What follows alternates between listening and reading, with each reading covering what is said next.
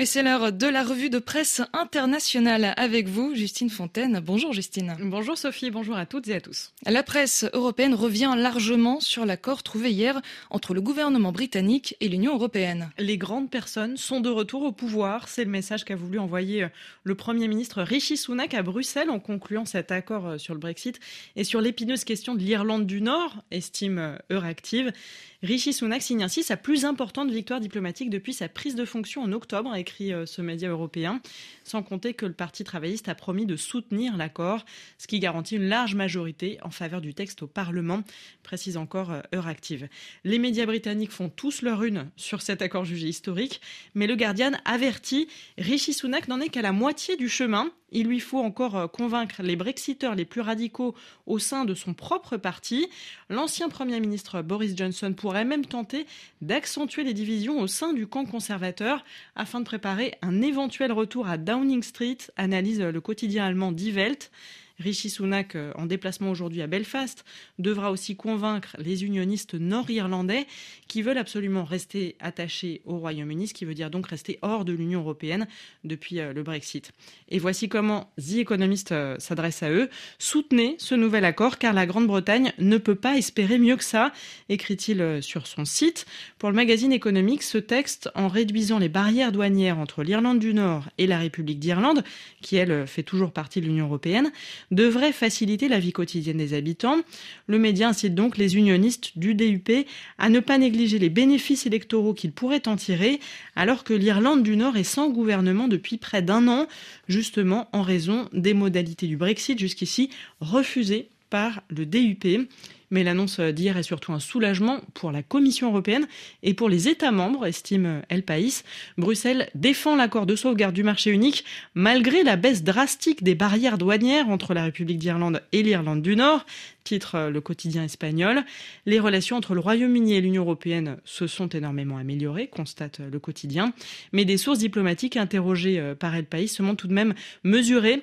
L'important était que le droit européen s'applique et que la Cour de justice de l'Union européenne reste l'arbitre désigné en cas de litige, explique poliment l'une de ses sources. Mieux vaut un mauvais accord que pas d'accord du tout, résume El País. En pleine crise climatique, la Chine avance à contre-courant sur le sujet des centrales à charbon. Oui, euh, l'an dernier, les autorités chinoises ont autorisé, tenez-vous bien, la construction de quatre fois plus de centrales à charbon qu'en 2021, si on compte euh, en gigawattheure. C'est un record depuis 2015, nous dit euh, depuis Hong Kong le South China Morning Post, qui cite le rapport détaillé de deux ONG internationales. D'après leur recherche, la capacité des centrales électriques à charbon, très polluantes, construites en Chine l'an dernier, est six fois supérieure à celle construite dans le reste du monde sur la même période. Alors, euh, quand la Chine va-t-elle commencer à réduire ses émissions de CO2 s'interroge le Guardian, qui rappelle que Pékin s'est engagé euh, officiellement à atteindre la neutralité carbone d'ici à 2060. Or, la Chine représente aujourd'hui, à elle seule, près d'un quart des émissions de la planète, soit pas loin de deux fois plus que euh, les États-Unis, écrit le quotidien britannique. Asia News Network rappelle euh, aussi qu'en construisant ces centrales, la Chine a réagi euh, aux coupures d'électricité hein, qui ont eu lieu l'an dernier, notamment en raison de la sécheresse qui a mis presque à sec une partie de ses barrages hydroélectriques. Mais pour le Global Times, média nationaliste chinois et fervent soutien du régime, ces articles de la presse internationale seraient des mensonges anti-chinois. Pékin a bien été obligé de réagir et de se protéger face à la crise énergétique provoquée par les, sanctions occidentales euh, après euh, la guerre euh, engagée par la Russie, écrit un éditorialiste du journal en référence à la guerre en Ukraine. Il souligne les investissements que réalise le pays dans les énergies renouvelables.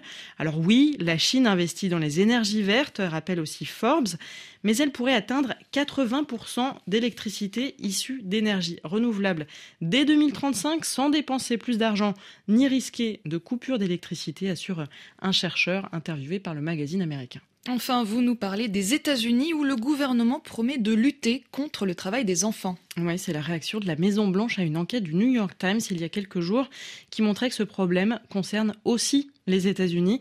Le quotidien New York a pu recueillir le témoignage d'une centaine de jeunes migrants latino-américains qui ont traversé seuls les frontières et qui travaillent dès l'âge de 13 ans parfois pour envoyer de l'argent à leur famille. Ces enfants ne sont pas uniquement embauchés par des petites entreprises, mais aussi par des multinationales, des abattoirs, des usines qui produisent des céréales pour le petit déjeuner. Bref, euh, le gouvernement du démocrate Joe Biden a dû réagir et assure que l'administration a lancé une enquête en réaction aux révélations du journal, que les contrôles seront renforcés et que le soutien des services publics euh, à ces enfants migrants qui arrivent seuls aux États-Unis sera revu à la hausse, rapporte le New York Times. Merci beaucoup Justine Fontaine.